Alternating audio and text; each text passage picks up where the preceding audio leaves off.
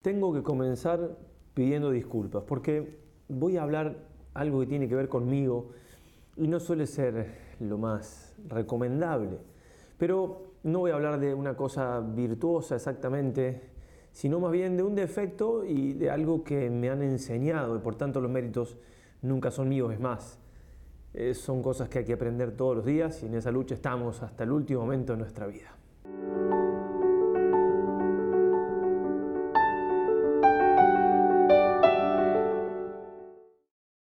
Queridos todos, como han visto en, el título de este video seguramente o en la miniatura, vamos a hablar de algo que tiene que ver con el vivir según la razón, el hacer buen uso de la razón, de nuestra inteligencia. Eh, pero antes, como siempre, hagamos lo que hay que hacer y es invocar a nuestra Madre del Cielo para que nos ayude y para que les ayude a poder entender lo que el Señor quiere transmitirnos a través de esto, que en definitiva es simplemente una experiencia que puede ser útil a otros. En el nombre del Padre, del Hijo y del Espíritu Santo. Amén. Dios te salve María, llena eres de gracia, el Señor es contigo. Bendita tú eres entre todas las mujeres y bendito es el fruto de tu vientre Jesús. Santa María, Madre de Dios, ruega por nosotros pecadores, ahora y en la hora de nuestra muerte. Amén. San Ignacio de Loyola ruega por nosotros. Muy bien, ¿de qué se trata? Nada de misterio, simplemente es que por mi forma de ser, es decir, por temperamento, por un lado no soy una, luminaria, una inteligencia, conozco gente mucho más inteligente que yo, mucho más memoriosa, bien. Por otro lado, tampoco tengo un temperamento frío y calculador, creo que también se nota, y en este sentido entonces los sentimientos, las pasiones, son algo que, me han influido mucho en mi, modo de ser, en mi, existir, en mi ser, en mi, en mi vivir. Y lo que he aprendido, por eso decía, y lo que he ido aprendiendo sobre todo al entrar en el seminario y con los estudios de filosofía y teología y, y con esto de San Ignacio y demás, es hacer un buen uso de la razón, de nuestra inteligencia. Ojo, es algo que tenemos que vivir aprendiendo, ¿eh? pero sin duda que hemos recibido como formación, hemos recibido mucho. Y es eso lo que quería transmitir en estos minutos, y es el darle importancia en nuestra vida a la inteligencia, a la razón. Nosotros tenemos cuerpo y alma, somos un, una unidad. Pero obviamente que hay algo que es más perfecto, que es el alma, que es espiritual, que es eterna, ¿sí? que es lo que le da la, forma del cuerpo, forma en sentido filosófico, no forma en sentido de figura. El alma puede existir sin el cuerpo, el cuerpo sin el alma no. Bien, y nos distinguimos de los animales por eso, porque nuestra alma es espiritual. Los animales tienen un alma, sí, en cuanto que hay algo que les anima, les hace ser seres vivos, pero es muy distinta a la nuestra, porque la nuestra es espiritual, sobrevive después de la muerte, de la separación del cuerpo. Los animalitos no, y perdón, tu perrito no va a ir al cielo, así como lo conocen, no va a estar allá. Si Dios hace perros después la nueva tierra, nuevo cielo, nueva tierra, no creo que sea el mismo. Bueno, en fin, volvemos. Entonces, tenemos que darle importancia a la razón por encima de los sentimientos, de lo pasional, que es lo propio por tener también un cuerpo.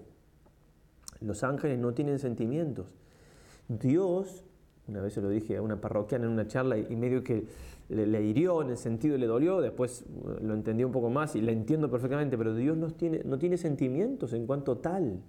Jesús, Dios hecho hombre, sí, pero Dios en cuanto tal no porque no tiene cuerpo y con, el cuerpo tiene que, vienen los sentimientos. Obviamente que Dios es causa de todo, también de los sentimientos, etc. Pero entiéndase que el sentimiento en cuanto tal, así, implica una corporeidad. No quiere decir que Dios no pueda amar, Dios ama infinitamente, por eso también tenemos que entender que los sentimientos no son los que, los que deben regir el amor, el amor no es un sentimiento, es mucho más que eso.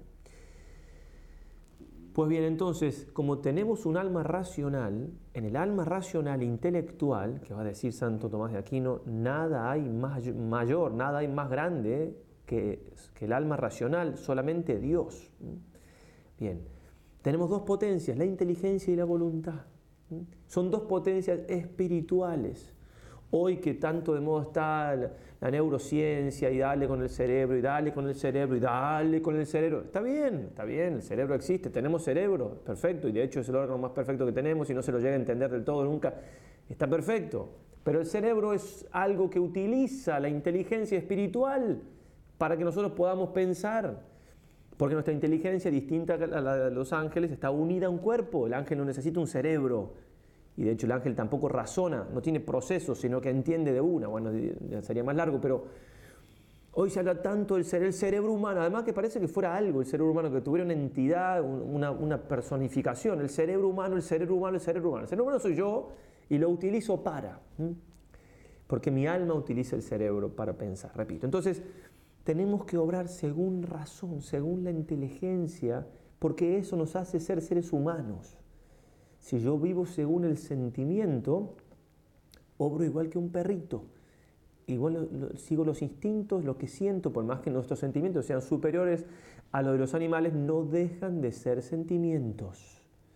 Por eso tenemos la razón, usamos la cabeza, pero está acá arriba la cabeza, porque el alma en cuanto tal está en todo el cuerpo y la inteligencia en cuanto tal entonces está en todo el cuerpo, pero utiliza la razón, la cabecita digo.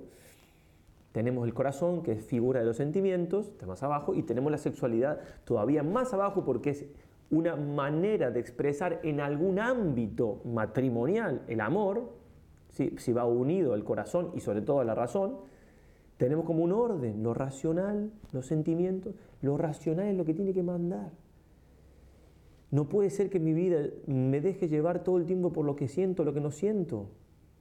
En este sentido, entonces, entender de que tengo que aprender a, pensar y a vivir según la razón. Santo Tomás dice 16 veces en la Suma Teológica esta frase, que puede ser una palabra que me equivoque, pero literal, palabra más, palabra menos, ¿sí? El bien del hombre consiste en ser según razón. Me salió todo bien, no me equivoqué ninguna palabra. Sí, dice así, sí, secundum rationem esse, que no lo traducido, decía, bueno, el bien del hombre consiste en vivir según la razón, lo traduciríamos, está bien traducido, pero más fuerte es ser según la razón. Ese es el bien del hombre. También muchas veces va a decir que, la recta ratio, la virtud, vivir virtuosamente es vivir según la recta ratio, la recta razón. Eso es ser hombre, hombre, mujer, varón. Eso es ser un ser humano. Eso es. ¿sí? vivimos en un mundo donde está todo el tema sentimiento está sobrevalorado. Incluso la espiritualidad, por eso se nos ha enseñado, gracias a Dios, la importancia de una espiritualidad seria y no sensiblera. No sensiblera significa que no me dejo llevar por, por los sentimientos. Que no, por ejemplo, si yo rezo solamente para sentir y no siento, no rezo más, no es así. La razón por encima del sentimiento, por encima de las pasiones. Y en este sentido, entonces, conocerme a mí mismo y ver, digo, sobre todo eh, cuando va pasando la vida y cuánto nos hemos equivocado en esto y cómo tenemos que aprender. Cada pecado es una falta al uso de la razón. La razón, claro, iluminada por la fe, elevada por la gracia, pero la fe supone el uso de la razón. No va en contra Estamos en un mundo donde se habla de la posverdad, del pensamiento débil, de, donde hay incluso teólogos que hablan de que uniéndose a la nueva era, que ya se ha superado el principio de no contradicción. Por favor, eso es, eso es un, perdón la palabra, es un escupitajo a la razón. Que, que, yo puedo estar y no estar al mismo tiempo y al mismo respecto, que esto puede ser blanco, negro. Es el principio de no contradicción. Entonces, esto que estoy haciendo o está bien o está mal, no puede estar bien y mal al mismo tiempo, al mismo respecto, también se aplica a lo moral. Vivir según razón. Y en esto de vivir según razón, que repito, es algo que luchamos todos los días, todos, y que, y que me lo han enseñado y lo he aprendido hasta donde he podido y me he equivocado tantísimas veces. Digo, simplemente decía que hablar de mí en cuanto que es algo que agradezco muchísimo que se me haya enseñado en la formación que, he recibido, a orar según razón. Y en este sentido, no poco importante son los santos ejercicios de San Ignacio. Y hago un, repaso muy rápido, quienes han hecho ejercicios se acordarán, quienes no, les puede servir para entusiasmarse a hacerlos, que dentro de poco tenemos una nueva tanda. Y es, es, lo, siguiente, que es racional, es lógico vivir de acuerdo a la verdad de que hemos sido creados por Dios y estamos destinados a Él. Libremente tenemos que aceptar eso y buscar a Dios, vivir para las cosas humanas. Cualquier criatura que ocupa el lugar de Dios es irracional, es tonto. Somos tontos si no vivimos para Dios, que es lo más grande que hay. Principio y fundamento. Es muy racional darme cuenta, reconocer en mi vida que he fallado, que he pecado, que soy débil, que soy frágil. Es muy lógico porque es la verdad pura y dura, en la realidad. Y es lógico, por tanto, pedir perdón a Dios por eso. ¿Cómo no va a ser lógico, racional, si, si me equivoqué, por qué no voy a pedir perdón? Y más cuando conozco que Dios se ha hecho hombre y ha muerto por mí y mis pecados lo han crucificado. Entonces, es muy lógico también pensar en que hay una vida eterna y que tengo que dar cuentas al creador de la vida que me ha dado, si lo he usado bien o no, si lo he usado para amar o no. Es muy lógico pensar en que esta vida se acaba, pensar en la muerte, pensar en los novísimos, ¿sí? juicio, muerte, juicio, cielo, infierno. Es lógico, dado el dato revelado, sabemos que hay después de esta vida todo, todo, lo que es la reencarnación, todo lo que es la nueva era, es una, es, una cosa terriblemente ilógica, absurda. Leía hace un tiempo a uno de estos yogis venidos de Oriente y que han venido a enseñarnos, a Occidente, a enseñarnos que decía, no, Cristo, Jesucristo es un avatar y ha habido otros avatares, eh, otros Cristos. Eh, entonces habla de otro, no me acuerdo el nombre, qué, nombre era. Y, dice, no, en realidad nuestro Señor, eh, no dice, Señor, Cristo estuvo para un momento de la historia, pero este otro avatar, Sharambungi Kurunkuhu, es para todos los tiempos, ah, es más, más que Cristo, ¿no? dice, es cierto que nadie lo ha visto jamás, pero, es una cosa, pero me está, yo me empecé a reír, pero me estás tomando el pelo. Además de que estás hablando de nuestro Señor Jesucristo sin tener la más remota idea, ya me estás tomando el pelo. Me estás diciendo que alguien que más que Cristo no apareció nunca. Parece que el flaco, eh, sí, no sé, era poco tímido y nunca se apareció. Entonces es una cosa. Pero también es tan, ilógico que se diga que la, que la, comunidad primitiva inventó a un Cristo, que eso se dice dentro de la teología católica, ¿no? inventó que Cristo era, no, no, que era un hombre más. es ilógico históricamente es un escupitajo a la razón, o decir que no se sabía qué dijo el Señor porque no había grabadora en ese tiempo. Por favor, no solamente el punto de vista de la fe, es que es romper la razón a pedazos. Romper, lo que pasa es que como estamos tan débiles y no racionales hoy en día con toda la tecnología, eso no nos ayuda. La tecnología no tiene nada de malo. Si está viendo esto porque, es porque la tecnología pero si uno no se cuida un poco de lo tecnológico, no, no lee más un libro, no razona dos ideas juntas, porque necesita estimulaciones de imágenes y qué sé yo. Entonces hoy en día está tan débil que, que alguien, ¿sí? con dos dedos, con dos neuronas que se unen, dice una barbaridad así, o con todo respeto, digo, en el sentido de que, ¿cómo va a decir semejante barbaridad? Ojalá que sea justamente por eso, porque no sabe lo que está diciendo, entonces la dona, perdón, eh, con todo respeto, ¿eh? pero realmente me indigna y, me alegro que me indigne, doy gracias a Dios de que, se rompa así la palabra de Dios de una manera tan alevosa y por, alguien que tiene autoridad tendría que decir otra cosa, que no sabe ni quién es ni me importa. Bueno, entonces, pero mentes débiles como las nuestras, de hoy en día, hijos de nuestro tiempo, mm, claro, sí, claro, sí no se sabe qué dijo Jesús porque nadie lo grabó. Bueno, entonces Dios hizo hombre, ese es Jesucristo nuestro Señor. Históricamente nadie más probado de su existencia y de su vida que Él. Es lógico que lo trate de imitar, que lo escuche, que siga sus consejos. Toda la segunda semana de los ejercicios son eso. ¿sí? Conocimiento interno del Señor, que por mí se ha hecho hombre para que más le ame y le siga. Una vez. Conocimiento interno del Señor, que por mí se ha hecho hombre cinco veces por día, por lo menos nos lo hace pedir San Ignacio en el ejercicio de mes durante 12 días, que es toda la segunda semana pero uno lo pide mucho más veces que eso. Conocer y amar a Jesucristo, el verbo encarnado. Cuánta racionalidad hay ahí. Él es el verbo, la sabiduría del Padre, el logos. Tercera semana de ejercicios es la cruz. Cuán racional es vivir según la cruz, con la lógica de que hay una naturaleza humana que está caída, es lógico esto, hay algo que no funciona. Dios nos enseña por qué, pecado original. Dios se hace hombre y me enseña que no hay camino para retornar a Dios que el del sacrificio y que el amor después del pecado original implica sacrificio. Es lógico tomar la cruz y seguir a Jesús. Es lógico buscar dolerme con Cristo que sufre por mí, como dice la tercera semana de los ejercicios. Y también es lógico, una vez considerada la pasión, una vez aceptado que hay que morir con Cristo para vivir, es lógico alegrarse, como nos pide San Ignacio, de la resurrección, que es la cuarta semana. Para terminar con la racional contemplación para alcanzar amor, en cuanto que un Dios que me ha amado tanto, que no puedo dudarlo después de considerar a un Dios hecho hombre y muerto por mí en una cruz, ¿cómo no voy a devolverle yo amor? Si amor con amor se paga. Santo Tomás va a decir que hay una cosa que se llama la verdad de la vida, veritas vite, que es cuando el hombre, dice él, vive tal cual es. Es decir, no vivimos, esto lo agrego yo, pero se entiende por el contexto, y por, no vivimos según el que dirán, según lo que opinan los otros, según los medios de comunicación me quieren transmitir, según un estereotipo que se me ha impuesto, según, según, según, según, según lo, que, lo que soy.